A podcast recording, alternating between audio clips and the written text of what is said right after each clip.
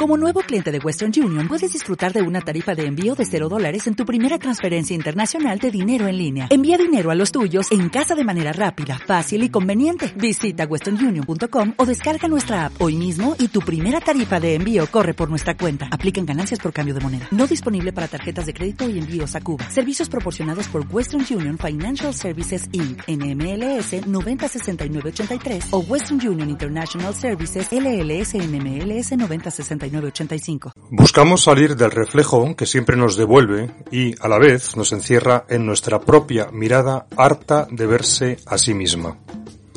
Buscamos poner en cuestión los esquemas propios, contrastando, escuchando y debatiendo con el que piensa diferente y que, sin embargo, nos acompaña en esta búsqueda. Escuchar. Lo hemos roto.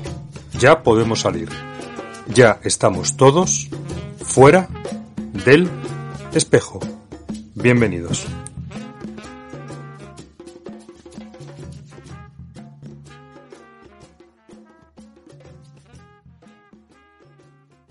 Pues bienvenidos de nuevo a El Nido Caótico. Estamos en nuestro apartado de tertulia de Fuera del Espejo. Y bueno, hoy es indudable que al igual que en el ámbito de lo económico destaca el modo de producción capitalista o que en el mundo de la organización política y social pues se ha impuesto el modelo de Estado-nación como formas hegemónicas, la ciencia parece haber hecho lo propio en el ámbito del, del conocer.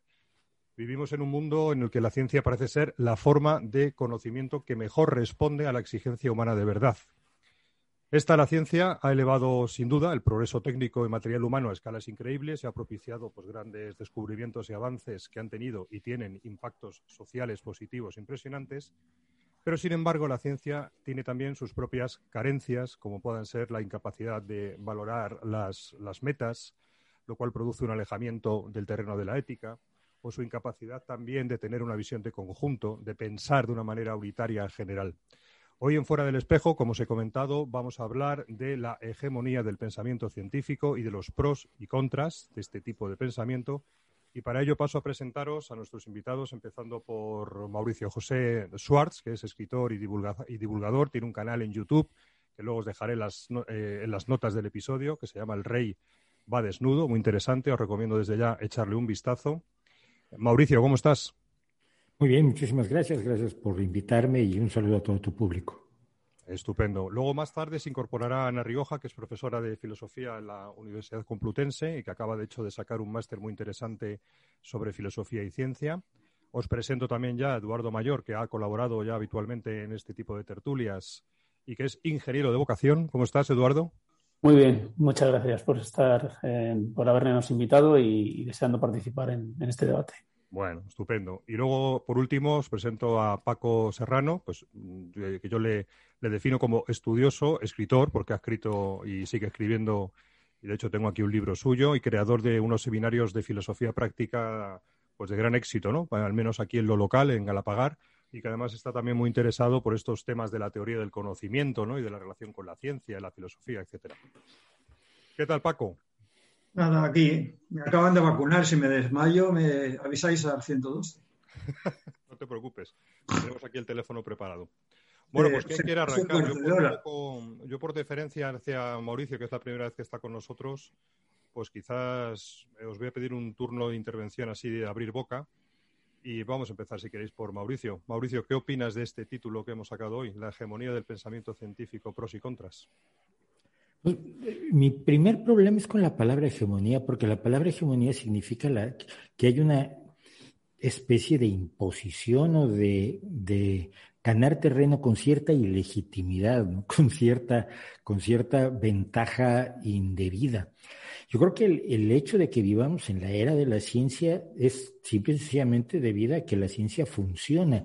No existe, sería, sería prácticamente un ejercicio de reificación pensar que la ciencia puede eh, mover fichas de manera tal que esté por encima de, otras formas de, pensamiento, que además no lo está, ¿no? Nadie dice nunca que la ciencia sea la única forma de conocimiento.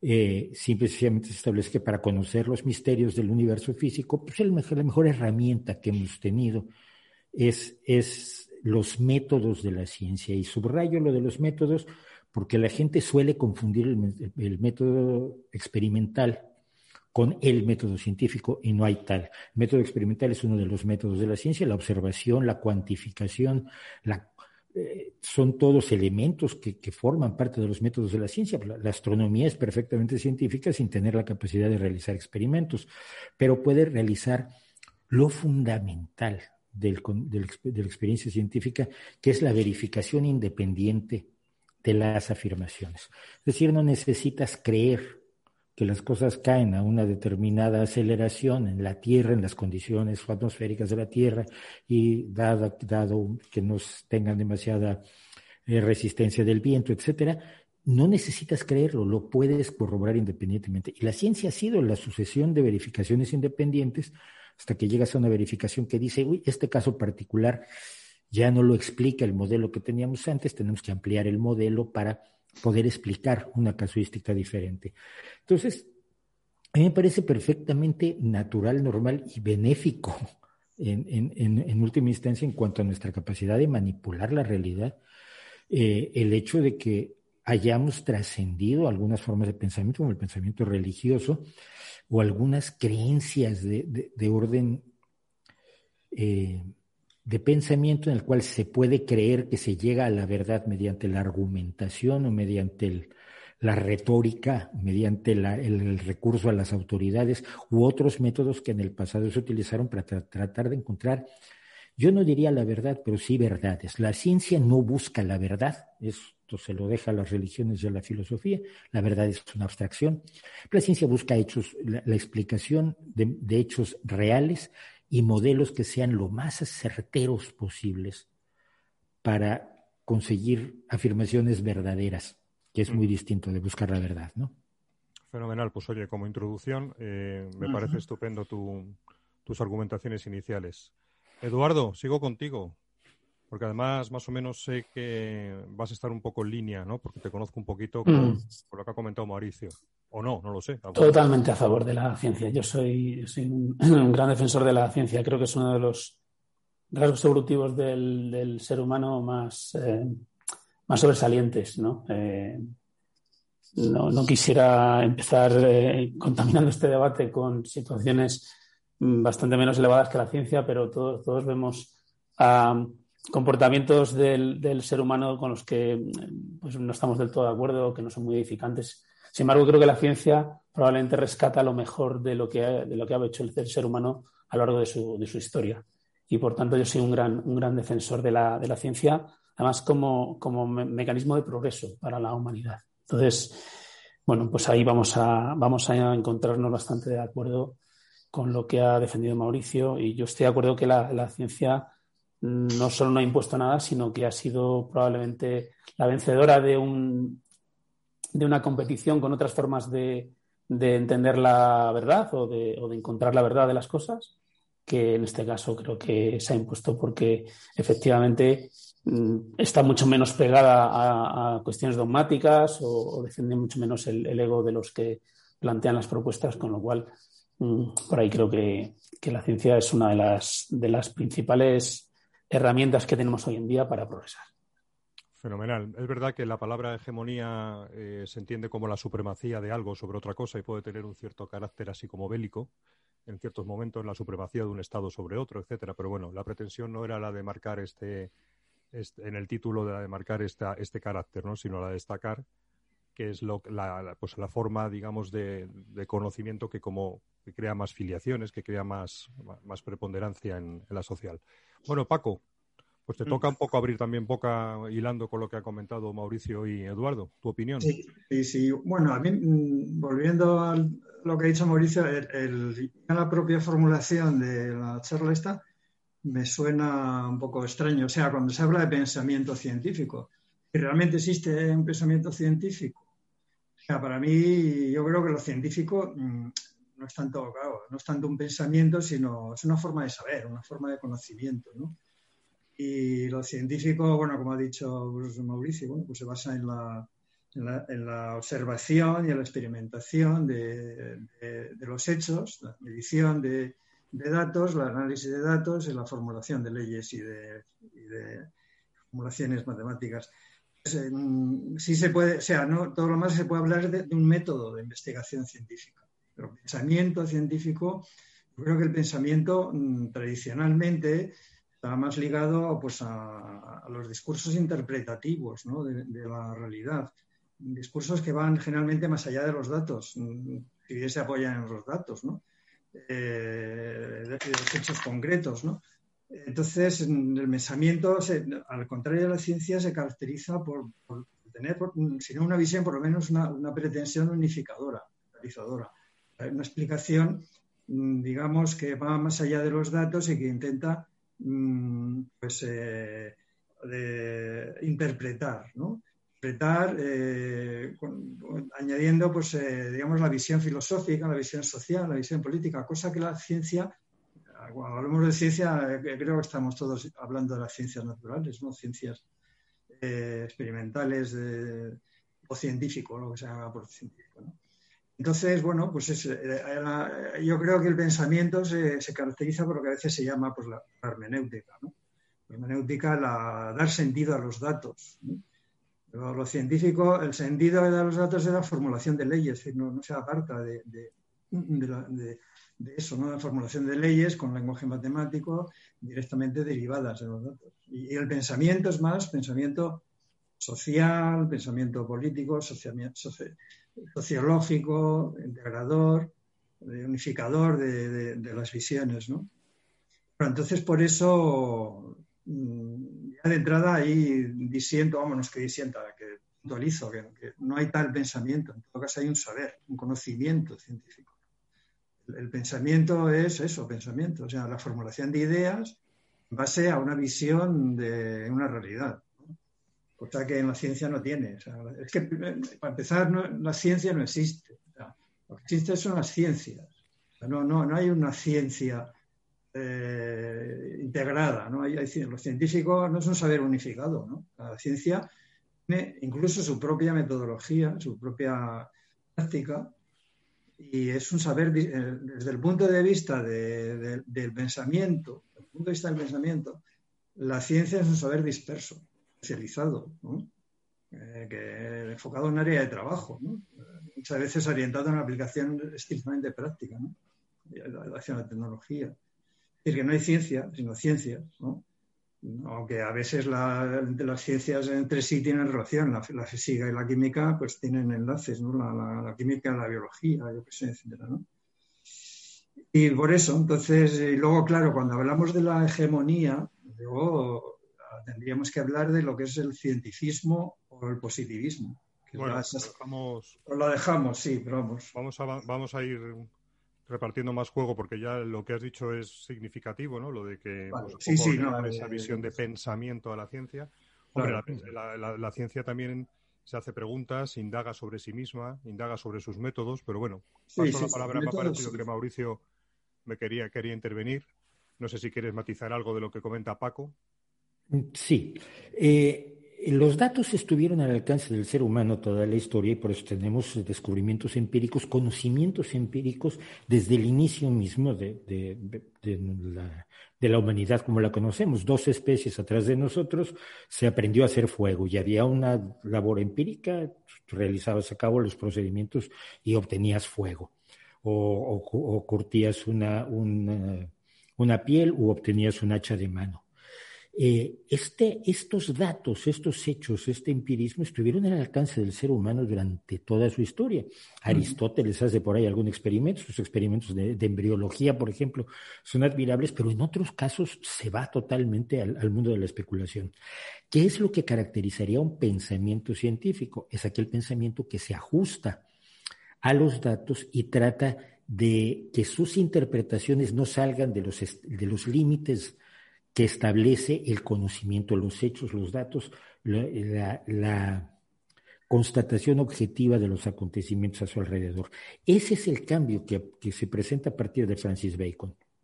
La idea de que primero está el dato y luego la opinión, porque muchos, en muchas ocasiones el pensamiento funcionó de manera tal que primero tenías la opinión y luego ajustabas los datos. Primero tenías la revelación eh, de, de la deidad y después tenías que ajustar las piezas de la sociedad o de la humanidad o de la o de incluso de la, de la vivencia personal a la, a la opinión previa. Y ese cambio no es, no es este, no es banal.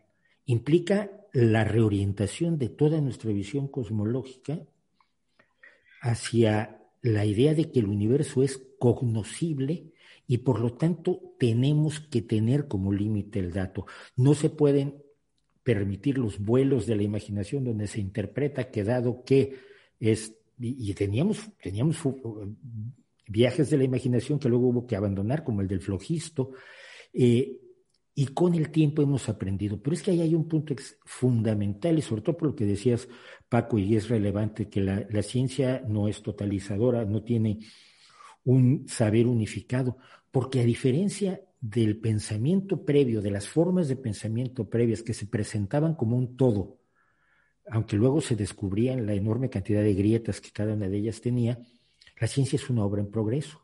Desde el momento en que no tenemos todos los datos del universo, no podemos tener una visión unificadora de la ciencia, pero como tú mismo decías al final, eh, conforme hemos avanzado en las distintas ciencias, resulta que la biología era química y que la química era física y que la física era matemáticas. Esto no quiere decir que la biología hoy sea matemáticas. Muchos procesos biológicos no se reducen a las matemáticas. Por ejemplo, el uso del RNA mensajero para, para la producción de las vacunas que nos están salvando la vida a todos ahora. Pero yo creo que sí hay eh, ese, esas diferencias. Hay un pensamiento científico que es parte del pensamiento racional y del pensamiento crítico, pero con acotaciones que antes no se admitían. Y segundo, que hay la idea de que es una obra en proceso. Esto pongo un ejemplo rápido a la gente que hoy dice, pero ¿por qué nos dijeron que no usáramos mascarillas y después dijeron que sí? ¿Y por qué nos dijeron que descontamináramos las superficies y ahora resulta que nos dicen que no? Ya porque no sabíamos. Y, y la ciencia tiene como característica fundamental decir, no sé, voy a averiguarlo. Si ya lo supiera, no tendría que investigarlo. Muy bien, Mauricio. Mira, aprovechamos que se conecta Ana, que está conectando con el audio. Vale, damos unos minutos. Hola Ana, ¿cómo estás? Todavía no nos oye. Bueno, mientras tanto, mientras Ana acaba de conectarse, Eduardo, no sé si quieres eh, apuntillar algo de lo que se ha comentado hasta ahora. Mm, sí, bueno, un poco en la línea que, estaba planteando Mauricio, efectivamente, yo sí que creo que existe em, lo que podemos llamar el pensamiento científico como una forma de abordar el, pensamiento, incluso la, realidad. Em, yo que mm, soy una, como, por formación profesional estoy más pegado al, terreno, eh, creo que la aplicación práctica es muy importante. Y una de las cosas que trae el pensamiento científico eh, por ejemplo, es la posibilidad de enfrentarse a la realidad de una manera diferente, ¿no? Eh, eh, planteando, hipótesis, careciendo de ese, apego a, las ideas propias, ¿no? O, incluso buscando contraejemplos de, de, las ideas que tenemos, ¿no? Todo eso es aplicable al mundo de hoy en día y además creo que es bueno hacerlo. Y en ese sentido, sí que creo que independientemente de que las ciencias ocupen un lugar diferente a otras disciplinas, el pensamiento científico en sí mismo eh, no solo vale para descubrir la teoría del todo o, incluso cómo funciona una determinada cuestión, sino que además nos puede ayudar en el día a día a enfrentarnos a, la información o a la falta de información o a las ideas que surjan o a problemas como, como la pandemia, que son totalmente nuevos y hay que enfocarlos de una forma diferente. Aprovecho para saludar a Ana. ¿Cómo estás, Ana? Estás silenciada, tienes que ponerte el micro. Hola, ¿qué tal? Buenas tardes. Perdonad que me haya conectado a estas horas. Nada, llevamos aquí un ratito ya charlando. Muy bien. De momento no te voy a pedir que intervengas porque sería romper el hilo, pero luego en cualquier momento, como ya vas a ir porque quiero escuchar qué estáis diciendo, sí, sí. Vale, estupendo. Bueno, de momento estamos aquí hablando de, de ciertos conceptos como la palabra hegemonía, de si existe o no existe un pensamiento científico, de la fragmentación, del pensamiento científico que no es totalizador en cuanto a que no da una visión global del mundo, a diferencia de otro tipo de conocimiento, etcétera. Entonces, bueno, Paco, te has quedado antes con ganas de comentar alguna otra cosa que querías, que querías añadir. No sé si quieres contrastar con lo que se ha opinado o quieres abrir otro, otro pequeño meloncito. Eh, no, bueno, eh, para seguir la línea de lo que se está comentando, ¿no? Y, debatiendo, mejor dicho. No, en todo caso, eh, para mí, o sea, si podemos hablar de pensamiento científico, el único pensamiento científico, yo, para mí es el positivismo, ¿no? El positivismo y el científico, es decir, es la, digamos, la eh, forma eh, exacerbada de lo que es el, el conocimiento científico, ¿no? para el positivismo efectivamente es un pensamiento, es el pensamiento que corresponde mm, a, esa, a eso que, David ha dicho que es la hegemonía científica, es decir, hay una visión de que el único conocimiento, no digo que sea total de todo, de todo el mundo, ni pues que lo que cuenta son los datos y que su, y la elaboración de leyes, mm, pero se, se, desprecia o se, Mm, se relega bastante pues, toda la, parte de la búsqueda de un sentido, la búsqueda de un sentido de orden superior, de orden superior a, los datos y a su interpretación directa. Y al enlace con otros órdenes de saber. ¿no? O sea, decir que para mí el pensamiento, o sea, que es el pensamiento eh, ligado a lo histórico, a lo sociológico, a lo psicológico, a lo político. Es decir, algo que en general el positivismo niega. ¿no? ¿Por qué? Porque no se puede observar no se pueden hacer, se pueden hacer observaciones, no se pueden hacer experimentos, no se pueden hacer mediciones, es muy difícil establecer leyes en, la historia, etcétera. Entonces, claro, mm, a veces se habla de pseudociencias. Entonces, yo eh, creo que el problema que tienen las ciencias actualmente en el mundo occidental, la ciencia, la ciencia, vamos, yo digo que no hay ciencia, no hay ciencia, hay ciencias, pero me da igual, es que se, están elaborando al margen de la sociedad. Para, las, ciencias pues no hay historia, no, no, hay sociedad. Eh, no hay un entorno político, no hay realidad psicológica. Es decir, se hace abstracción de lo humano.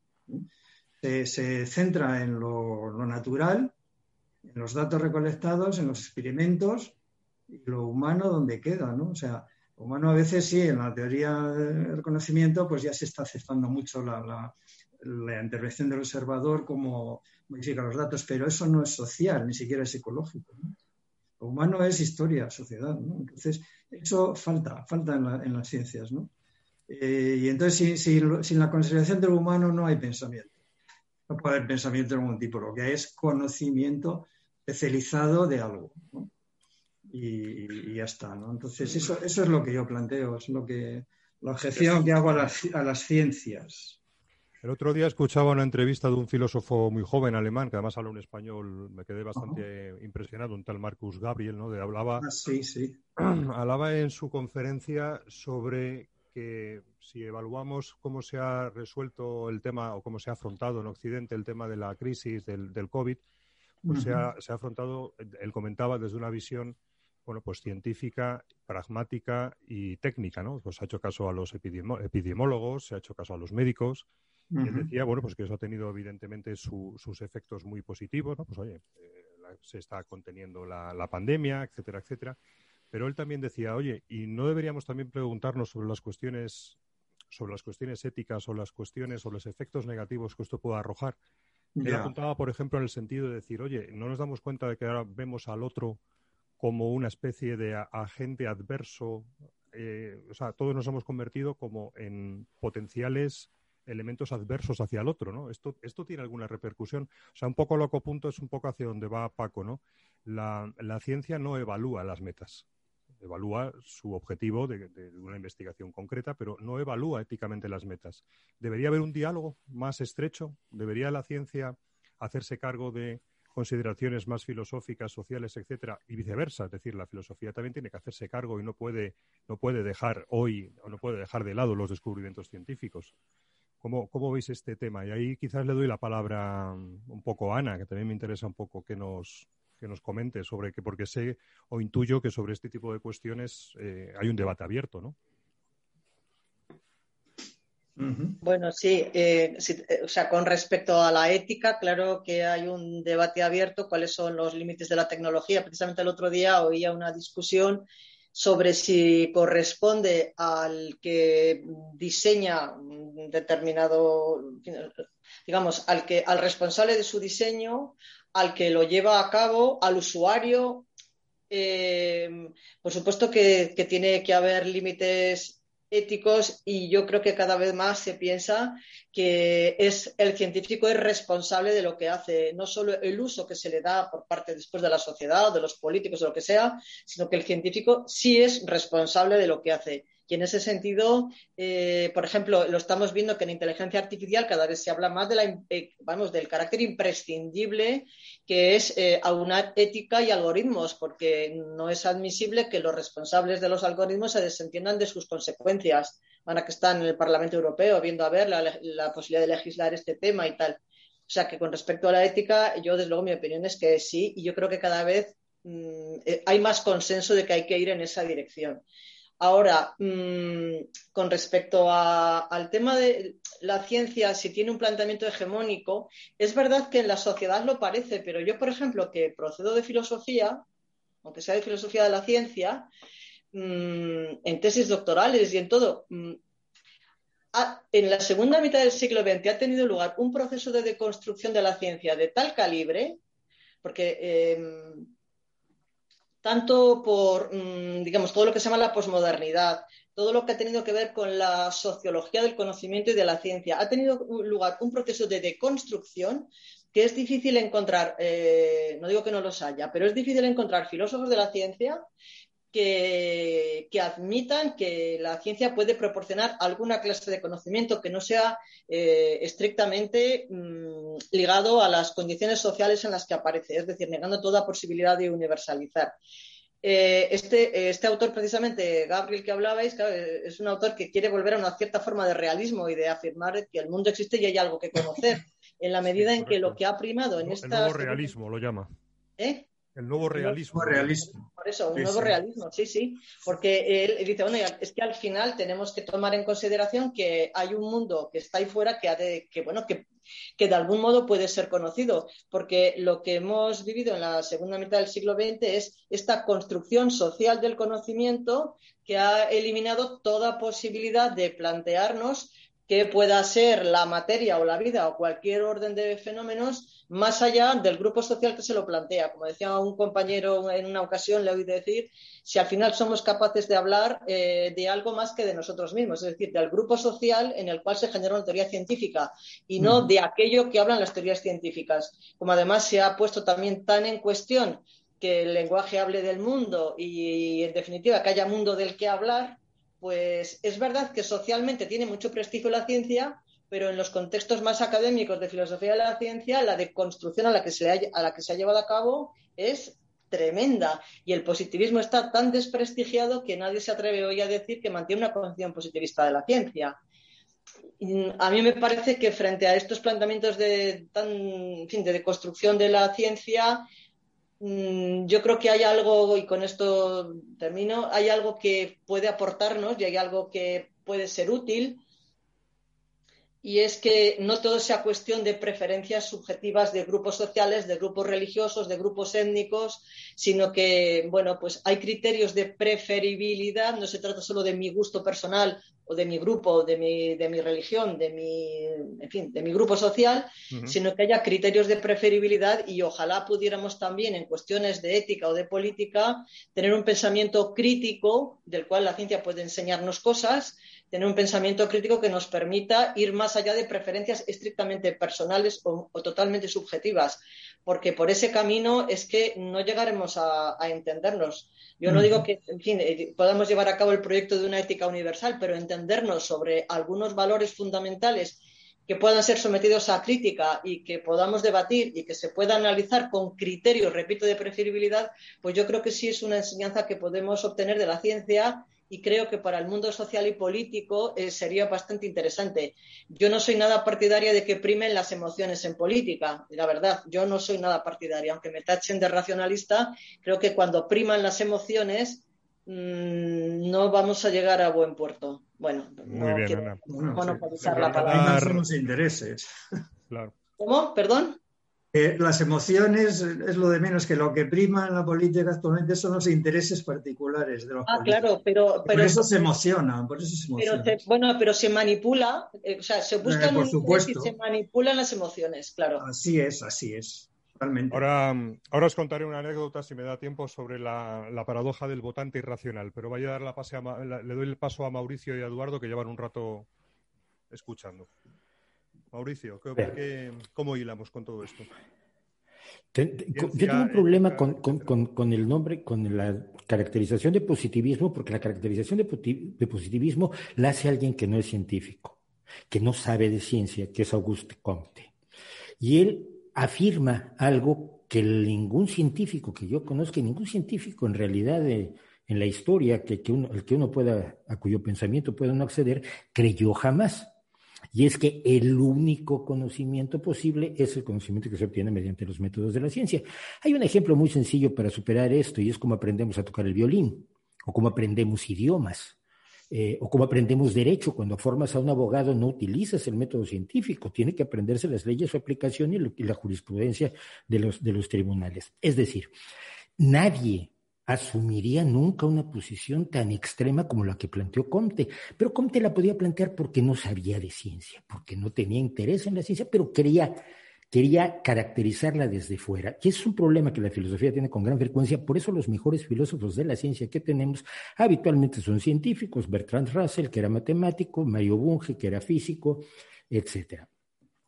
Eh, pero, incluso mi, mi amigo Paul Kurtz, pero por eso es muy peligroso utilizar la palabra positivismo, como es peligroso utilizar cientificismo. Cientificismo es una palabra que inventó Hayek para decir que las métodos de la ciencia no se podían aplicar a las ciencias sociales.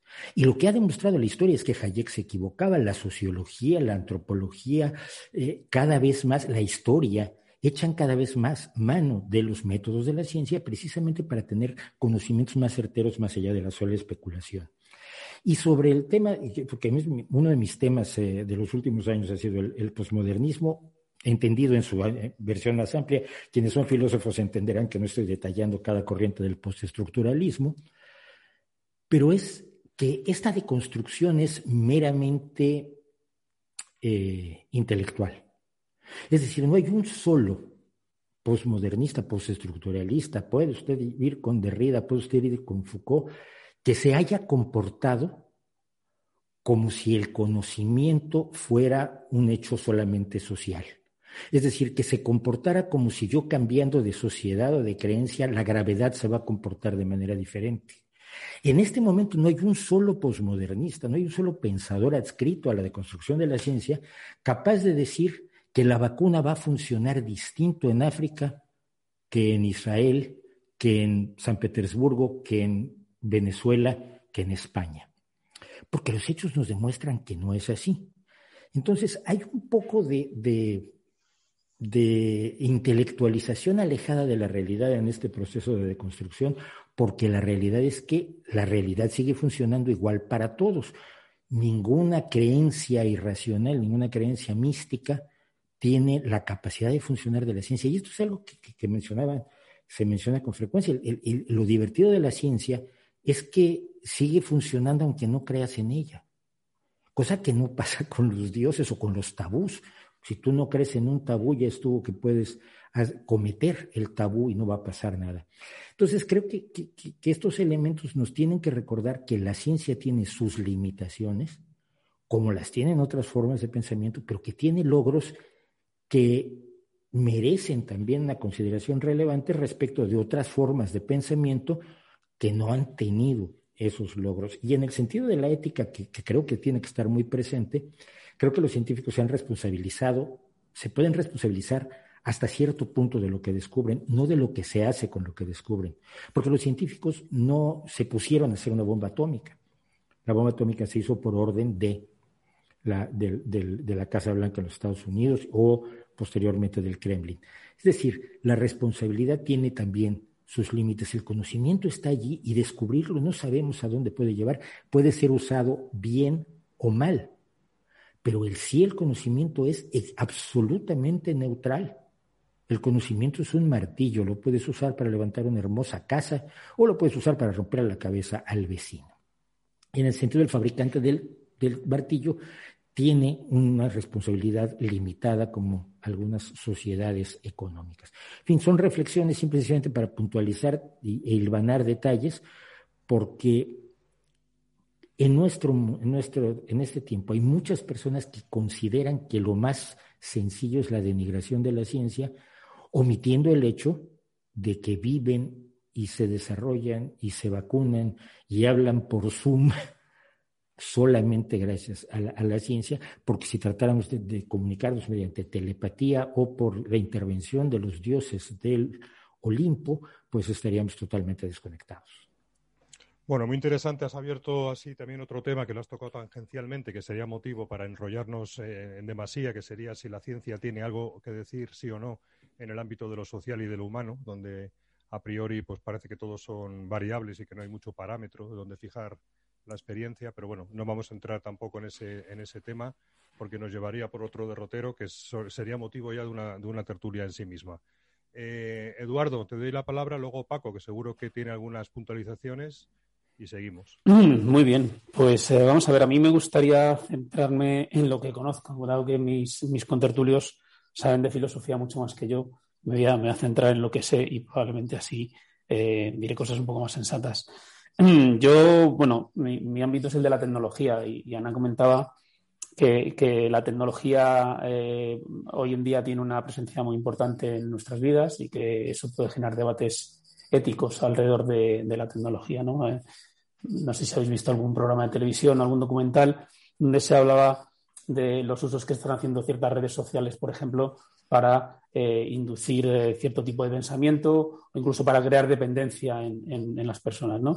Y esto lo hacen basándose en ciencia, porque al final eh, muchas de estas redes sociales utilizan por debajo la estadística u otras disciplinas completamente definidas científicamente para objetivos que ya, mm, evidentemente, podemos decidir que no son, no son éticos. Ahí es donde encuentro que es relativamente difícil, desde luego desde mi, óptica, eh, enlazar lo que es la, ciencia y la tecnología con, la ética. Es, muy claro, esto es muy claro en, cuestiones como la biología, evidentemente, pues eh, el, trabajo con embriones humanos puede ser, pues, estar sujeto a a la ética, evidentemente. Y como decíamos antes, el uso de la bomba atómica o de determinadas redes sociales, podemos determinar que no es, no es ético eh, o, que, o, que, de alguna manera perjudica a la sociedad o perjudica a un determinado grupo.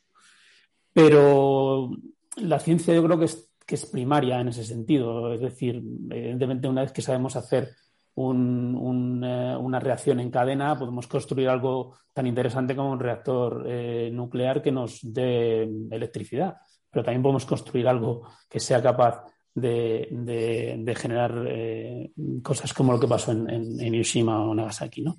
En ese sentido, la tecnología muchas veces también es neutral. Otra cosa es que una empresa la utilice para obtener un fin determinado. ¿no? Y bueno, pues evidentemente eso sí que tiene que estar sujeto al, escrutinio. en, en, cuanto a inteligencia artificial, es un terreno muy interesante. Yo, yo, bueno, hice hace muchos años el doctorado en inteligencia artificial. No, no tengo el título de doctor, porque no terminé de presentar la tesis, pero he estado pegado a la inteligencia artificial de alguna manera y, reconozco que es un terreno en el cual, queramos o no queramos, va a formar parte de nuestras vidas. Ya lo hace a una escala muy pequeña todavía, cuando le hablamos directamente al móvil o a un aparato que tenemos enchufado en el salón y, nos entiende y, hace ciertas cosas. Pero todo esto, evidentemente, va a seguir creciendo. Va a llegar un momento en el cual se tomen decisiones por parte de algoritmos que pueden tener consecuencias. Y efectivamente, tendremos que, medir si, queremos dejar a un, algoritmo que, haga este tipo de cosas. De hecho, creo que somos. Eh, en general, los humanos tenemos cierta inclinación a permitir que otro humano se equivoque y genere una catástrofe a que lo haga un algoritmo, ¿no? Y en ese terreno, bueno, pues tendríamos, eh, tendríamos que ver efectivamente si aplicando la ciencia encontramos que los algoritmos nos podrían salvar muchas vidas, ¿no? tanto en el, transporte diario como en cierto tipo de, cuestiones. Por último, eh, quería abundar un poco en lo que comentaba Ana, que me parece muy interesante respecto de la deconstrucción ¿no? de, de, la ciencia y sobre todo ligado a la falta de objetividad o cómo últimamente las vísceras están reemplazando a, cuestiones objetivas que seguramente que si todos nos ponemos eh, con cierto espíritu científico a analizar, podríamos llegar a acuerdos. Sin embargo, parece que las emociones están llevando por delante todo eso y están impidiendo que haya un verdadero debate de fondo sobre las ideas. Entonces, bueno, creo que es algo sobre lo que deberíamos eh, analizar. Yo hablaba antes de darle la palabra a Paco de la parte, digamos, de la, de la ética, no me refería solamente a la parte de la responsabilidad o el debate ético de ciertos descubrimientos, sino que parece que en ciertos aspectos, y es lo que de este hombre Marcus Gabriel denunciaba en su conferencia, a la hora de resolver problemas sociales no se tiene en consideración la dimensión ética, sino solo o en exceso la consideración técnica, científica, instrumental. Iba por ahí un poco lo que comentaba antes, pero Paco. Dime. Ah, no. Bueno, es que haya tantas cosas que, cosas, estoy abrumado. ¿no? bueno, yo en general con lo que ha dicho Ana estoy bastante de acuerdo. Lo que pasa es que a mí me gustaría matizar.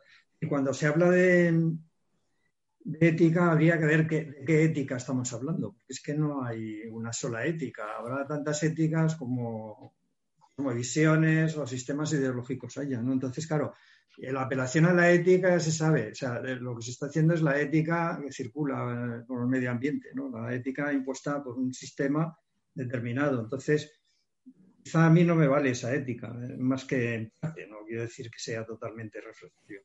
En general, bueno, y es que no estoy en contra de la ciencia, simplemente yo lo que estoy intentando hacer es pues eh, analizar las eh, cuestiones mm, críticas que se pueden decir sobre la ciencia. la ciencia tiene sus limitaciones, está ligada a un mundo determinado, ¿no? Entonces, no se puede decir que es la única ni siquiera, o sea, tiene sus problemas. La ciencia tiene sus problemas es lo que yo intento resaltar. Cuando hablo de, cuando se habla de cientifismo, nadie es cientifista. O sea, nadie es cientifista, pero luego en la manera de hablar se descubre que sí que es Entonces, no, no, y claro, eh, el cientifismo y el positivismo, o sea, no solamente Comte, ¿eh? es decir, desde Comte hasta ahora ha habido un montón y, y ha habido cantidad de análisis críticos sobre la ciencia y generalmente ligados a la crítica al positivismo, que es una forma de pensamiento. Eso sí que es una forma de pensamiento. Y bueno, entonces, mm, yo es que creo que eh, a la ciencia, las ciencias, recalco, le, falta sentido crítico. falta un sentido crítico. Eh, aparentemente estáis diciendo que es neutral. Bueno, es aparentemente neutral es neutral a base de no meterse en nada más que en su terreno, en el análisis de las cosas que pasan en el mundo de la, naturaleza. Pero es que el mundo de la naturaleza no es todo el mundo. También hay el mundo social, hay el mundo psicológico, el mundo del pensamiento filosófico, etc. Entonces, claro, si te circunscribes a analizar lo que pasa en el mundo natural, evidentemente eres neutral, pero esa neutralidad no es buena porque lo, normal sería que todas nuestras actividades eh, científicas y de, descubrimiento pues, estuviese ligado a las necesidades sociales, por ejemplo, cosa que la ciencia en general mm, olvida. Olvida, mm, ¿por qué? ¿Por qué olvida las cuestiones sociales? Porque la ciencia implícitamente está ligada a un sistema productivo determinado. Eh, a pesar de que una parte de la ciencia, digamos, es pura especulativa, ciencia especulativa, vamos, ciencia pura, como la, física pura, etcétera, que no está ligada a ninguna aplicación práctica, en principio. Pero el grueso de la ciencia eh, está financiada por estados y financiada por universidades, financiada por, mm, por empresas muy ligadas al, al beneficio. Es lo que caracteriza a la sociedad actual. La búsqueda del beneficio, como sea, aunque sea a costa de, lo humano. eso, es uno de los grandes problemas que tiene esta sociedad. Entonces, eh, aquí no se trata de hacer loas a nada, sino simplemente de analizar críticamente el mundo que nos rodea, en este caso, el mundo de la ciencia. Entonces, yo creo que la ciencia no es neutral, sino que en, buena medida está ligada a los intereses de la, industria, es decir, a, los intereses de la consecución del beneficio, desligada de las necesidades sociales, tanto de la gente que vive en el, mundo occidental como que la gente que vive fuera, en el llamado tercer mundo, y que no es neutral. Y que la ética que aplica pues es una ética preconcebida de esta sociedad ligada a las empresas, ligada al beneficio empresarial y desligada de las cuestiones sociales. Ese es el problema que tiene la ciencia.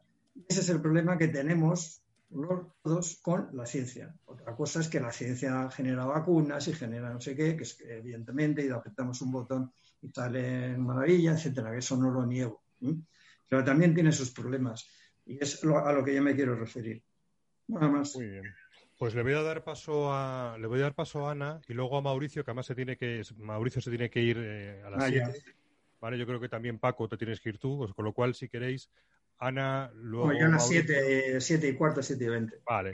Pues entonces, si quieres, Ana, interviene, te doy ahora turno de palabra. Luego, antes de irse, Mauricio, que pueda hacer una reflexión final antes de, de Bueno, yo estoy de acuerdo en que la ciencia no es neutral. Vamos a ver, primero, porque efectivamente, para empezar, como ha dicho muy bien eh, Paco, ¿no? Creo que es, eh, las líneas de investigación no son por azar. Las líneas de investigación se deciden en función de intereses muy prácticos y sobre todo cuando la investigación no es pública, que es la buena parte, sobre todo en el mundo anglosajón, naturalmente que está al servicio de determinados intereses. Si investiga en una dirección y no en otra, por algo. Y de hecho, mm, muchas veces se ha dicho que la ciencia básica está en peligro cuando eh, el dinero para la investigación procede casi exclusivamente del mundo eh, privado, o sea, cuando no es inversión pública. Eso por un lado, o sea, no es neutral desde ese punto de vista. Pero es que tampoco es neutral desde otro punto de vista más filosófico, que es eh, ¿Qué duda cabe que aunque la ciencia, bueno, pues sobre todo la ciencia más experimental es una buena combinación de matemáticas y experimentos, bueno, ya hemos pensado mucho en la segunda mitad, han pensado mucho en la segunda mitad del siglo XX sobre todo lo que tiene que ver con la carga teórica de la observación, etcétera. O sea, el hecho mismo de observar ya no es neutral. Se, observa en un determinado marco teórico, porque mm, si entráramos en un laboratorio mañana en biología y nos asomáramos a un microscopio y no tenemos un determinado marco teórico, no sabemos nada de lo que estamos viendo. Es decir, observar e interpretar van ligados. Y en ese sentido, claro que no es neutral. Eh, tiene siempre una carga teórica y la carga teórica eh, no es tampoco llovida del cielo. Claro que tiene un contexto, y esa es la parte más interesante de la sociología del conocimiento, tiene un contexto social, filosófico y de todo tipo. Eh, de manera que a mí me parece que efectivamente a veces los científicos no son conscientes de hasta qué punto las afirmaciones que hacen, aunque yo no niego que son objetivas porque porque yo no soy una persona partidaria de la deconstrucción de la ciencia, pero se dan en contextos teóricos históricos y no históricos, porque también muchas veces arroja luz el origen, de los conceptos que están manejando en cada disciplina científica y que, esos contextos teóricos no son asépticos, no son neutrales. Eh, son deudores de un pensamiento que es mucho más amplio de lo que podríamos llamar pensamiento científico. Que después eso se pueda depurar, etcétera, y sobre todo lo que tienen es la gran herramienta de las matemáticas. Y por eso, cuanto más matemática, más matematizada está una disciplina, pues más fácilmente llega a consensos. Pero vamos, que estoy totalmente de acuerdo en que no es neutral desde muchos puntos de vista y tampoco es ajena a la sociedad, porque nace en sociedades, lo que no quiere decir que no sea extrapolable a otras sociedades, nace en determinadas sociedades y nace además con determinados objetivos, porque toda tecnología tiene propósito humano. Eso no, nunca lo hemos de olvidar. Y yo en ese sentido siempre preconizo que yo que enseño en filosofía, que mis alumnos deberían de saber mucha más física de la que saben, pero es que los alumnos de la Facultad de Físicas, a los que sí conozco un poco, eh, muchas veces piensan eh, que los conceptos y las teorías que aprenden y que aprenden a usar pues prácticamente han llovido del cielo y del cielo no ha llovido nada. O sea que la aproximación entre disciplinas sería imprescindible y entonces veríamos que ni son compartimentos estancos ni la ciencia es tan neutral, pero al mismo tiempo también veríamos que hay una posibilidad de aprender entre todos pues a, razonar mejor, a tener, yo lo que insisto antes, un pensamiento crítico y a eso sí nos puede ayudar. Fenomenal. Me ha gustado mucho la reflexión sobre que para conocer el mundo hay que tener una visión previa del mundo, es decir, una teoría que le dé sentido, muy interesante. Sobre el tema de la neutralidad, no solamente, digamos, la no neutralidad viene del mundo privado, también lo público que está ligado a lo estatal tiene sus intereses. Pero bueno, simplemente por apostillar un par de comentarios. Y Mauricio, te doy la palabra, eh, sabiendo que además te tienes que despedir, con lo cual, eh, a tu ritmo. Abreviaré. Tenemos un problema de carácter semántico, claro y es que decimos la ciencia como si fuera una cosa haciendo por lo menos tres cosas. Es decir, la ciencia es el método de, adquisición de conocimientos. La ciencia es el conjunto de conocimientos adquiridos y ese es el que yo digo que es neutral. dije, los conocimientos son neutrales. Pero hay un tercer nivel. La ciencia es el estamento social, político, humano de los seres humanos que hacen ciencia con las instituciones que pagan la ciencia, con los intereses, mezquindades y humanidades de cada uno de los miles y miles y millones de hombres y mujeres que participan en la ciencia. Creo que para poder puntualizar es necesario que hagamos, pues, una diferenciación de cuál de los tres definiciones posibles de ciencia estamos hablando. Porque en el sentido de la ciencia como una actividad social estoy totalmente de acuerdo con Ana. La decisión de que se, de que se investiga tiene muchas razones, tiene muchos motivos y no es totalmente neutral, evidentemente. Pero generalmente en todo este camino hay una especie, yo creo, de peligro grave y es el peligro del desprecio a la capacidad del científico de ser consciente de, los, de las consecuencias de sus actos, de tener una visión ética propia y de estar responsabilizándose de aquello que se hace con el conocimiento que él genera. La idea de que lo financie o no lo financie alguien, eh, esto salvo ejemplos muy notables que tenemos, que han sido además demolidos por la historia y que nadie repetiría, como el caso de los científicos que para la industria del tabaco ahí les inventaban estudios, generalmente los científicos no van a cucharear los estudios para, que para que sonría aquella persona que les pagó, entendido desde el principio que el comienzo de una investigación científica nunca promete ninguna conclusión determinada. Entonces yo creo, y porque conozco a multitud de científicos y porque me muevo en el ambiente, yo soy periodista científico, soy divulgador y periodista, y me he movido siempre rodeado de científicos que tienen una profunda conciencia social, un amplio sentido crítico, una visión ética tan válida como la, de como la de alguien que haya estudiado filosofía. Después de todo, tendremos que recordar siempre que la filosofía no ha resuelto un solo problema ético. La filosofía está más para hacer preguntas, como decía Bertrand Russell, que para conseguir respuestas. Conseguimos respuestas generalmente de otro modo. Pero yo creo que ese riesgo que tenemos del desprecio al científico y de su capacidad de abordar la realidad que lo rodea es peligrosa, sobre todo después de, eh, después de lo que hemos visto en los años 40, 50, 60 del, del, del siglo pasado. La mayoría de los científicos que yo conozco no entran, pues, en ese, en ese esquema.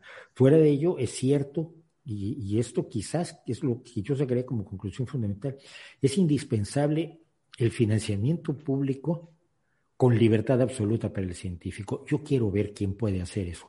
Cuando se ha logrado, se han logrado cosas como el acelerador LHC, que está en la frontera de, Ginebra, de Suiza y Francia, donde sí se ha gastado una cantidad brutal de dinero para encontrar un bosón con el que no va a ser dinero nadie pero el, dinero público se, se, lanzó a eso, como se ha lanzado a Marte o a los telescopios como el Hubble y el, y el, y el nuevo que viene, el James Webb. Pero creo que esa reflexión es quizás la, principal con la que me quedaría yo, que hace mucho, es mucho, muy preferible el financiamiento público siempre y cuando el científico tenga libertad. Los científicos son seres humanos que finalmente creo que tienen una enorme capacidad de filosofar sobre su propia actividad y lo hacen con enorme frecuencia y, a veces con resultados que verdaderamente admirables. Citaría yo, por ejemplo, a Carl Sagan. Y quiero agradecerles muchísimo que me hayan oído, sobre todo porque sé que soy eh, un poco confrontacional a veces con mis ideas, pero las dejo para que por si sirven. Y si no sirven, pues se dieron con gusto. Muy bien, Mauricio. Pues oye, te agradecemos mucho que hayas estado hoy con nosotros. Un placer, te pasaré el enlace y seguimos en contacto. Seguimos el resto, seguimos los que quedamos, si os parece un ratito más. Y, bueno, pues eh, ¿quién quiere disparar? Ya, ahora, que ahora que sois tres, pues ya quizás podéis bueno, voy a disparar yo primero. Toca Eduardo, Eduardo. Y así, y así dejo a los, a los eh, filósofos que, que cuestionen mi punto de vista. Vamos a ver, yo eh, estaba, estaba escuchando a Mauricio con mucha atención. Me parece muy interesante lo que habla respecto de la financiación, eh, que al final de alguna manera entronca con la neutralidad, de la que hablábamos antes.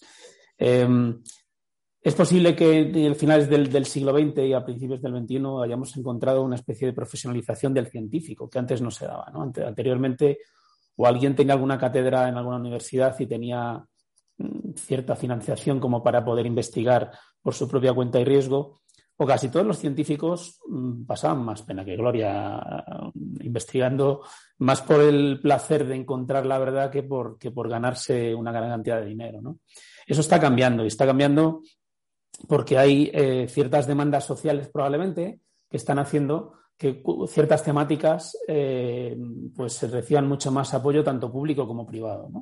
Y algunas de esas, mm, algunas de esas áreas incluso eh, no tienen ni siquiera un, respaldo eh, científico detrás o, se mueven quizá por intereses eh, más de lo políticamente correcto, podríamos decir. por tanto, bueno, yo estoy de acuerdo que la financiación pública puede resolver algunas cuestiones, sobre todo en el ámbito académico, ya que evitamos que, los, que las personas que quieran investigar libremente tengan que irse a una corporación privada que les, les financie su tiempo pero también creo que hay otras, otros modelos híbridos, eh, algunos de los cuales, eh, de hecho, buscan. Eh, aquí podéis cuestionarme si estoy hablando de ciencia o estoy hablando de tecnología. Buscan objetivos que pueden ser buenos para la humanidad. ¿no? Estoy hablando, por ejemplo, de, iniciativas como los premios X, que no sé si los conocéis.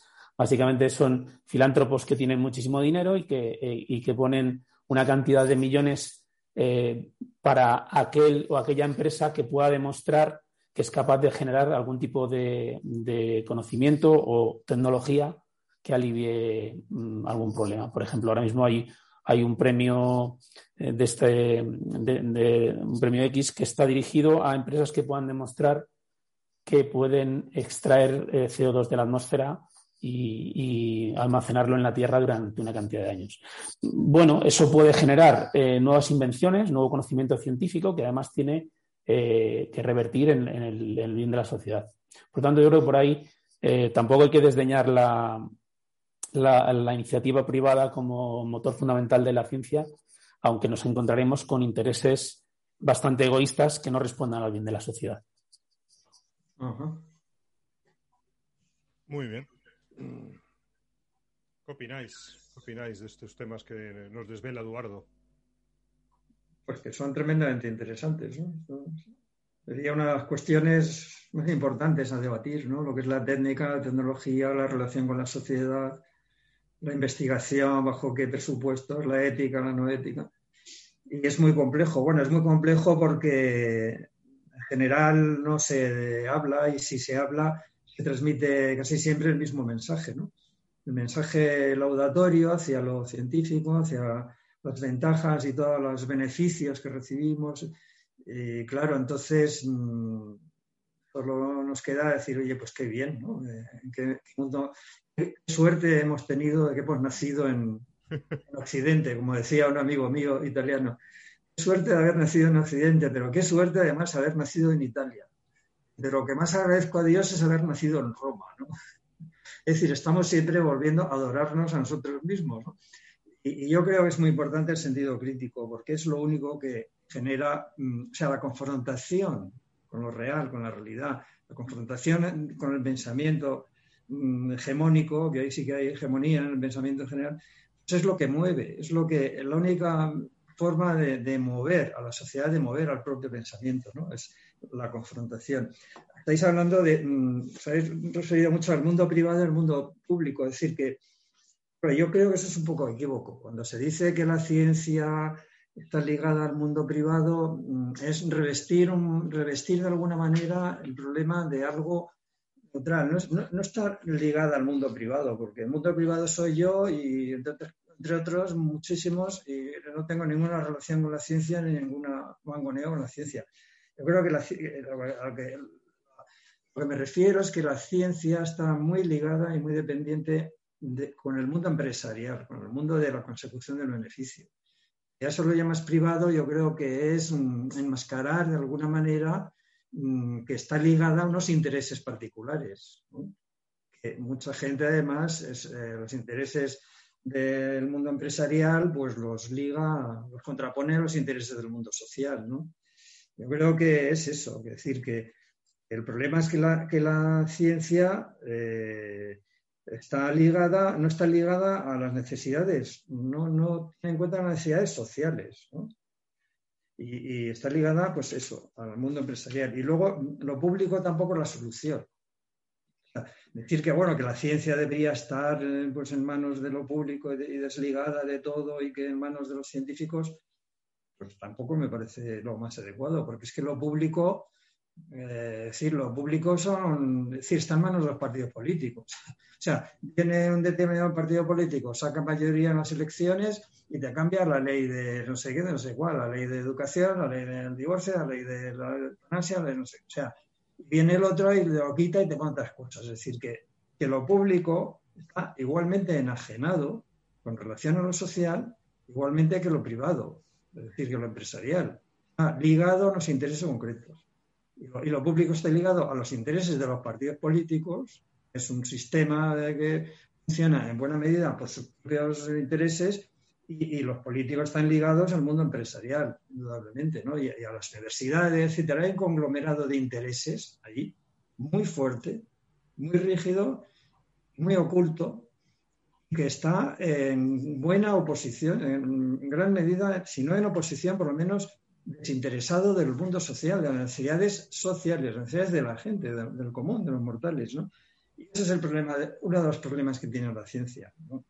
Eh, bueno, pero ese problema lo tiene la ciencia y lo tiene todo. Al final, la mediación. Ah, bueno, por supuesto, estamos hablando de las ciencias. cuando Mauricio, siento que no esté, dice de los de descomunales montones de dinero que se, han, se ha gastado la ciencia para descubrir el bosón y para la carrera espacial, que son evidentemente descomunales cantidades de dinero, ¿qué relación, qué, ética hay ahí, por favor? ¿Qué ética hay ahí cuando hay cantidad de gente que no tiene cubiertas sus necesidades mínimas vitales, no solamente mínimas, vamos, la vivienda, etcétera, el trabajo, y se estamos gastando descomunales cantidades de dinero. O sea, ¿dónde está la ética ahí?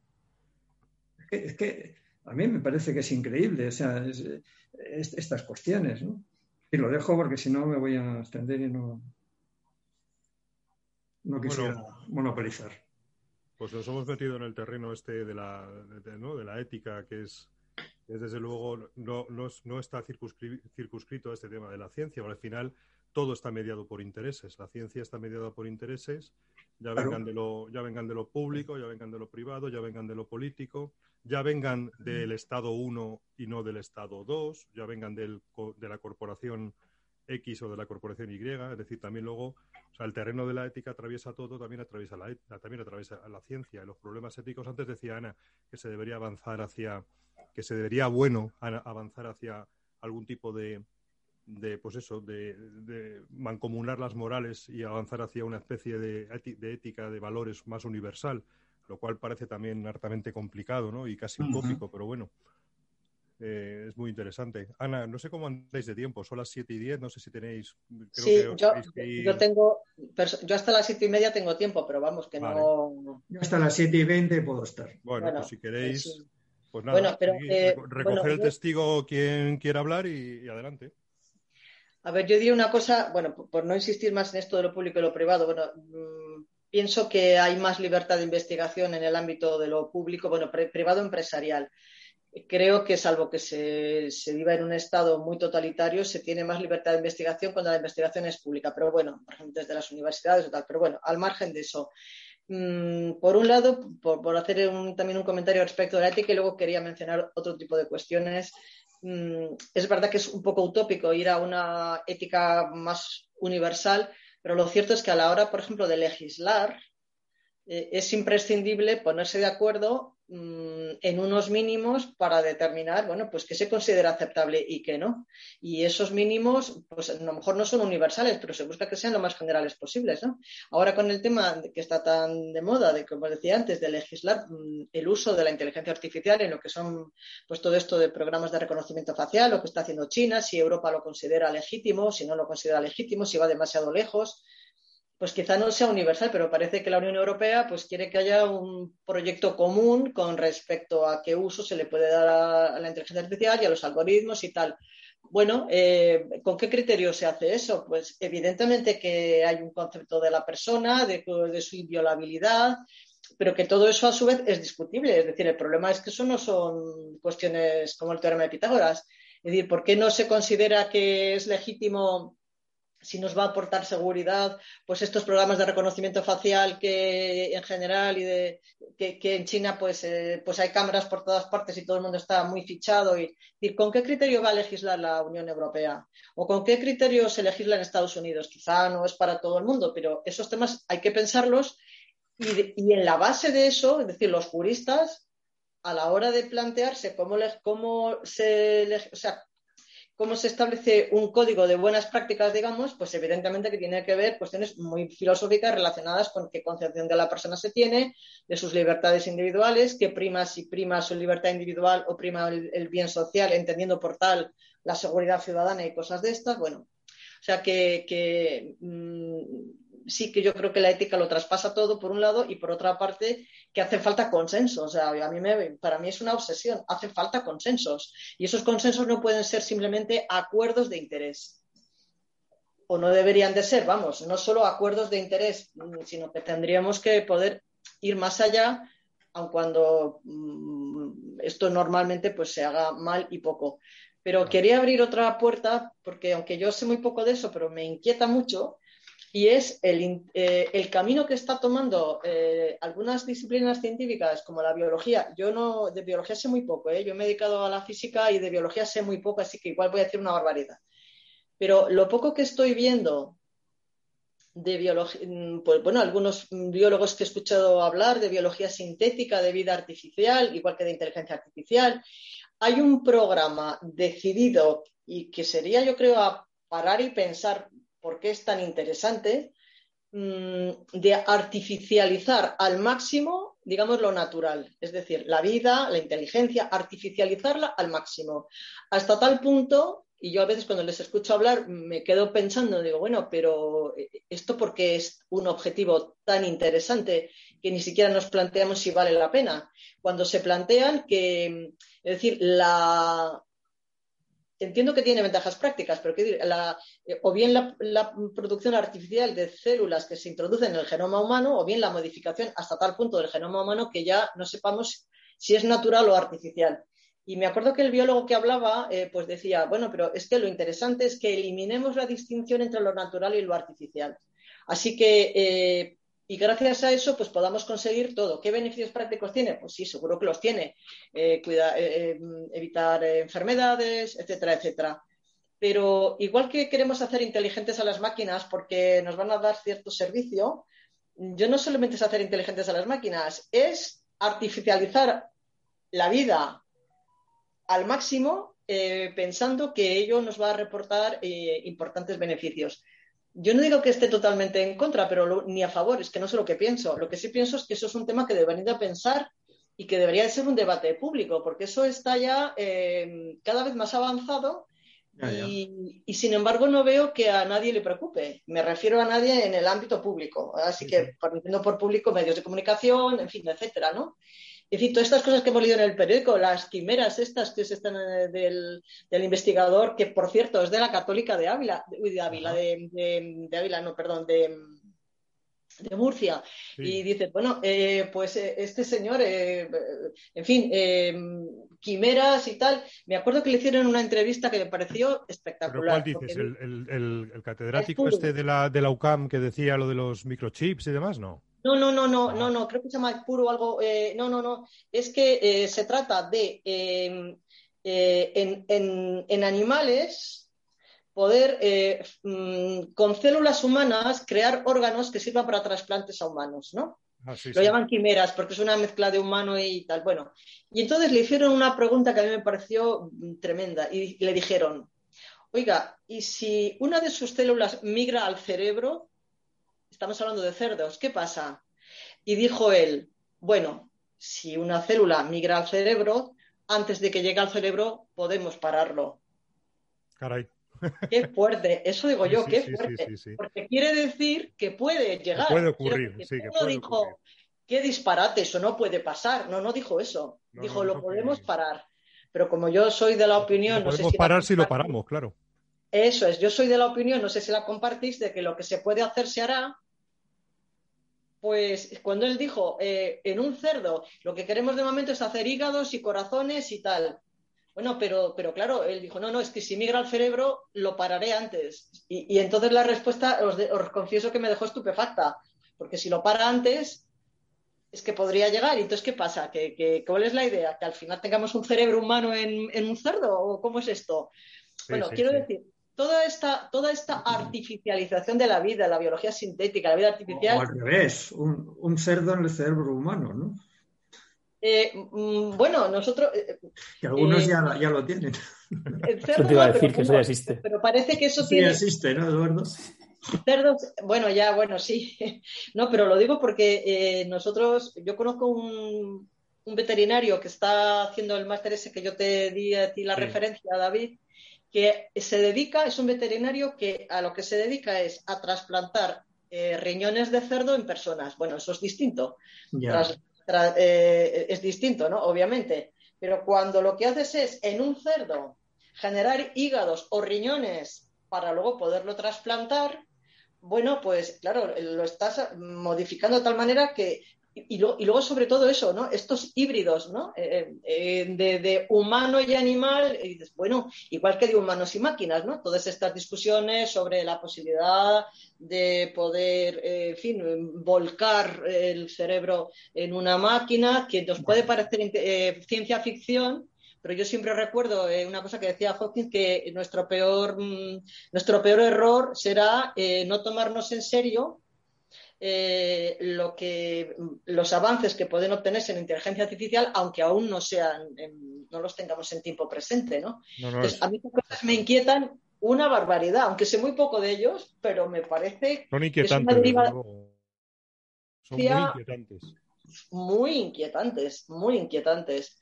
Y sobre todo porque creo que no nos estamos planteando lo que os decía. ¿Por qué es tan interesante artificializar la vida o la inteligencia? Ya. Está claro. Oye, Paco, te quedan dos minutos para ya Me voy, sí, ya me voy.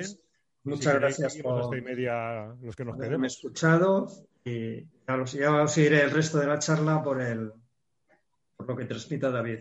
Venga. Hasta luego, Paco. Hay una serie, Ana, que se llama, no sé si la has visto, si no te la recomiendo. Es una, una, serie corta inglesa, se llama Years and Years. ¿La has visto? Sí, la he visto, la he visto. Sí, sí, ¿Eh? sí. Cuando, la niña le dice. ¿no? Cuando llega la niña y dice, bueno, que quiero ser trans. Quiero ser trans. Se piensa que se quiere cambiar de, sexo. ¿Tú lo has visto, Eduardo, esa serie? No. Pues nada, es una, te la recomiendo, mírala porque te va a encantar. Una familia inglesa en su vida cotidiana y cómo van pasando los años. Cada episodio me parece que salta 10 años o algo así. Y cómo, pues de repente la niña dice, bueno, papá, mamá, que, quiero ser trans. Bueno, pues oye, no te apoyamos, no te preocupes, entendemos, está, como hoy está súper aceptado. Dice, no, no, yo no quiero cambiar de sexo, quiero cambiar de, género, de, quiero ser transhumana. O sea, me quiero hacer unos implantes y unas historias y ya pues yo no me siento humana, me siento más cibor o no.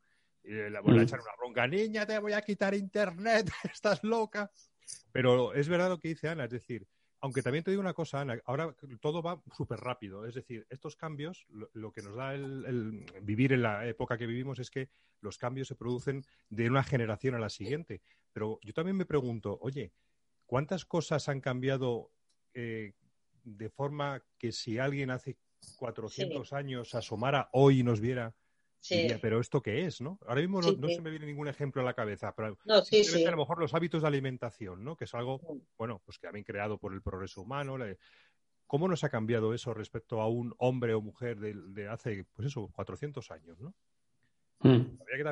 tienes, tienes, razón, pero fíjate, el otro día oía también en el contexto de esto del máster a un letrado del Consejo de Estado que viene a hablar de derechos y obligaciones de las máquinas, de los autómatas. Bueno, lo de las obligaciones lo puedo entender más, que si pagar impuestos, que si responsabilidad civil, pero los derechos, bueno, no termine de entender qué quería decir eso. ¿Qué significan los derechos de los autómatas? ¿Habéis leído esta novela Máquinas como yo? No. Pues os la recomiendo, de este escritor británico Ian McEwan, Máquinas como yo. Y claro, la máquina en un momento dado, no os la destripo, pero en un momento dado o sea, mm, hay en el mercado Adanes y Evas y el chico del protagonista compra un Adán, se lo lleva a casa y a medida que lo va enchufando y lo va metiendo en los programas, cada vez hace más funciones cognitivas, claro, partiendo del supuesto de que todas son computables, obviamente.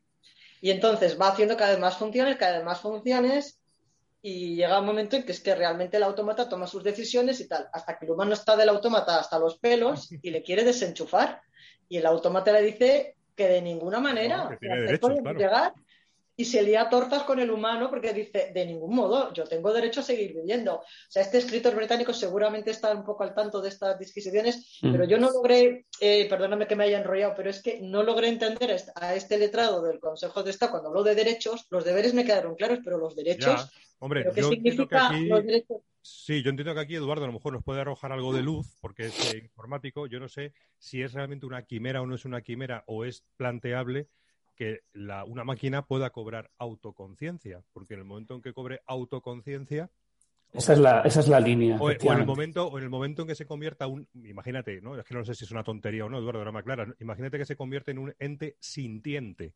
Bueno, pues ahí, ahí, deberíamos plantearnos el concederles derechos, como ahora mismo se está hablando también de conceder derechos a los animales, ¿no? Porque son hasta qué punto son entes mm. sintientes y tienen derechos que, claro, tienen que ser concedidos por nosotros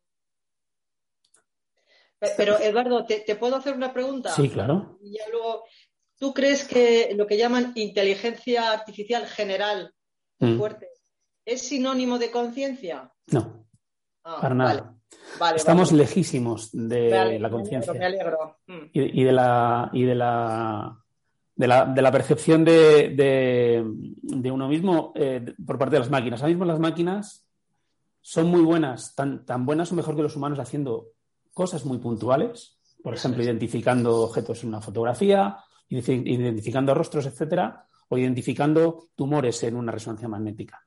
Pero estamos lejísimos, lejísimos de eh, la capacidad computacional que necesitaríamos para tener conciencia, si es que alguna vez llegamos, ¿vale? En cualquier caso, eh, no me parece que, que, sea inapropiado empezar a hablar de estos temas. Es decir, cuando una máquina eh, que realiza una determinada labor eh, tiene cierta autonomía para tomar decisiones que le beneficien y que no perjudiquen a un humano. ¿no? Eh, ahí están las famosas tres leyes de, Isaac, Asimov.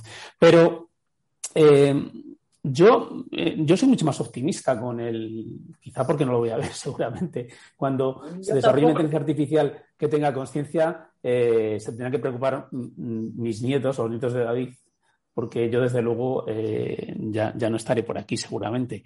Em, y, con las cuestiones bioéticas que comentabas antes, Ana, pues mm, quizá es, es mi por mi parte, pero yo soy bastante, estoy bastante abierto a ciertas cosas. Tenemos que tener en cuenta que decíamos antes, decías antes que, que la ciencia al final eh, se, tiene que analizar con un contexto ¿no? social, un contexto político, un contexto histórico.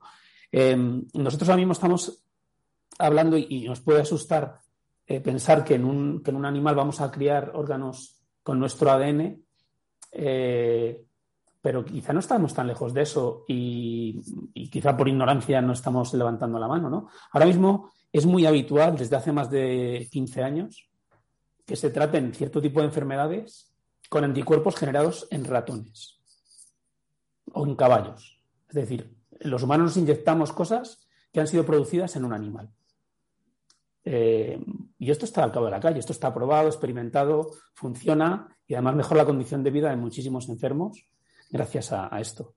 Eh, entonces, los famosos anticuerpos que, hemos aprendido tanto este año, este último año sobre ellos, eh, se producen en animales y se producen en animales es decir, se modifica el código genético de los animales para que sean capaces de producir estos anticuerpos. La alternativa, y no estoy seguro que ya que hemos introducido aquí alguna referencia cinematográfica, eh, seguramente que conocéis una película en que se llamaba La Isla, en la cual se creaban clones de los humanos, quizás os acordéis, se, creaban clones de los humanos, pero se tenían encerrados en un sitio con buenas condiciones de vida por si el rico que podía financiar ese clon algún día necesitaba un órgano. Y entonces se cogía el órgano del, clon y se trasplantaba. ¿Vale? Bueno, eso evidentemente genera muchísimos problemas éticos a, día de hoy.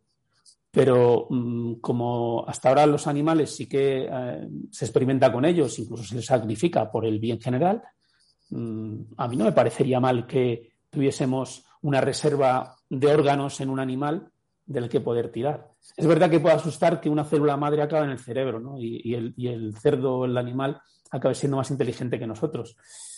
Pero, pero bueno, yo creo que para eso precisamente está bien que se hable, y, y, hablabas de la Unión Europea, está bien que se hable y se definan líneas rojas. Me preocupa la sobreregulación. De, decir, al final, el famoso Golden Hammer, lo, lo, los reguladores, los políticos, están para definir políticas y quizás se puedan pasar definiendo políticas. Espero que no. Eh, pero, pero yo creo que se deben definir líneas rojas. Ahora, eh, yo creo que un análisis coste-beneficio o, riesgo-beneficio tiene muchísima buena pinta el hecho de poder tener eh, un, una capacidad para reemplazar o trasplantar un órgano, aunque haya sido creado en un laboratorio o en un animal. Muy interesante. Bueno, oye, también me acuerdo en una charla que nos diste que nos hablabas, Ana, de la que estabas tú, parecía que estabas al tanto, ¿no? Bastante del tema de la computación cuántica y todo ese tipo de, de asuntos, ¿no? Y eso también es un tema, vamos, que debe ser apasionante y no sé si eso aceleraría o no aceleraría esa posible, plausible llegada de la autoconciencia a una máquina. Vete tú a saber, ¿no? Seguro que Eduardo hay que sabe mucho más que yo. Qué duda cabe que la computación cuántica puede dar un giro espectacular a todo lo que estamos hoy hablando de inteligencia artificial, ¿no? ¿Estarás de acuerdo? Claro que sí, la computación cuántica eh, va a ser eh, extraordinaria. Bueno, yo creo que va a ser un salto tan cualitativo que no nos mm. lo podemos ni representar. Mm. Yo, yo, no es que sea experta en computación cuántica, sino que lo que he trabajado más tiene que ver con los temas de las interpretaciones de la mecánica cuántica, las, las mm. interpretaciones y todo esto, ¿no? O sea, lo que tiene que ver más con la filosofía. Multiversos. ¿Eh? Los multiversos. Por ejemplo, las variables ocultas de coherencia y todas mm. estas cosas. ¿no? Lo que tiene que ver con interpretaciones. Okay. Eh, de, de, computación cuántica, bueno, pues sé los principios básicos y tal, pero mm. no, yo mucho menos controle eso. Ahora, lo que está claro y eso sí que lo, yo creo que lo reconoce todo el mundo, es que puede representar esto que tú dices, Eduardo, mmm, de que esto lo verán nuestros nietos, pues depende lo rápido que vaya la computación mm. cuántica, ¿no crees? Correcto. Sí, es posible. Yo lo que creo es que la conciencia por parte de las máquinas todavía va a tardar mucho. Otra cosa es que seamos capaces de generar eh, algún tipo de robot que, que, más allá de pasearse por el suelo de nuestra casa limpiando las motas de polvo, sepa hacer algo más y sepa además comunicarse con un humano. De hecho, ya existen eh, experimentos, y de hecho en nuestros móviles funcionan algunos de ellos, que permiten tener diálogos en los sí. cuales la percepción de, de, que el otro es un humano es bastante realista. ¿no? Entonces, bueno, eso al final tiene algo de atrezzo porque basta con dar esa percepción para que realmente pienses que hay un humano detrás eh, y, eso no es una muestra de inteligencia, pero efectivamente vamos a llegar a, a, a relacionarnos con, con aparatos, con robots que lejos de, tener una conciencia, al menos sí que saben entablar cierto tipo de conversaciones o, expresar conocimientos. ¿no? Para eso hay un tipo de redes neuronales ahora mismo muy interesantes. Si tenéis curiosidad, os, aconsejo que las miréis, que se llaman GPT-3, eh, que lo que han hecho es básicamente crear una red neuronal tan grande como es mmm, computacionalmente posible y enseñarle todo Internet ¿no? o toda la Wikipedia. Entonces le preguntas sobre cualquier tema y es capaz de hacerte una disertación mucho más eh, sesuda que la que podemos hacer nosotros. Entonces, por ahí vamos a avanzar mucho, evidentemente, y ya hay muchos juegos en los que los humanos no son capaces de competir con una máquina y todo eso está llegando muy rápido. Pero, pero bueno, yo creo que todavía tardará alguna década en, empezar a hablar de la conciencia en, algunos eh, o en inteligencia artificial.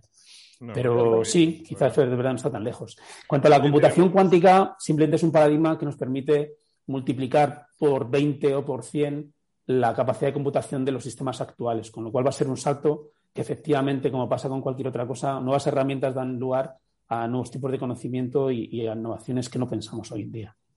Tenemos que ya ir acabando. Eh, me gustaría seguir charlando con vosotros. Quizás podemos retomar otro día y seguir hablando de estos temas. Yo que sé, a mí, un poco preparándome la, la charla, pues he caído en los, temas de los paradigmas de, Thomas Kuhn, que me, parecía muy interesante en el sentido de que eh, la ciencia no es, no es un continuo, sino que se producen esos paradigmas dentro de un ámbito concreto de valores en los cuales las propias formulaciones de hipótesis son inconcebibles de un paradigma al siguiente, con lo cual aquí también tiene que ver mucho las cuestiones éticas, el tipo de preguntas que hacemos.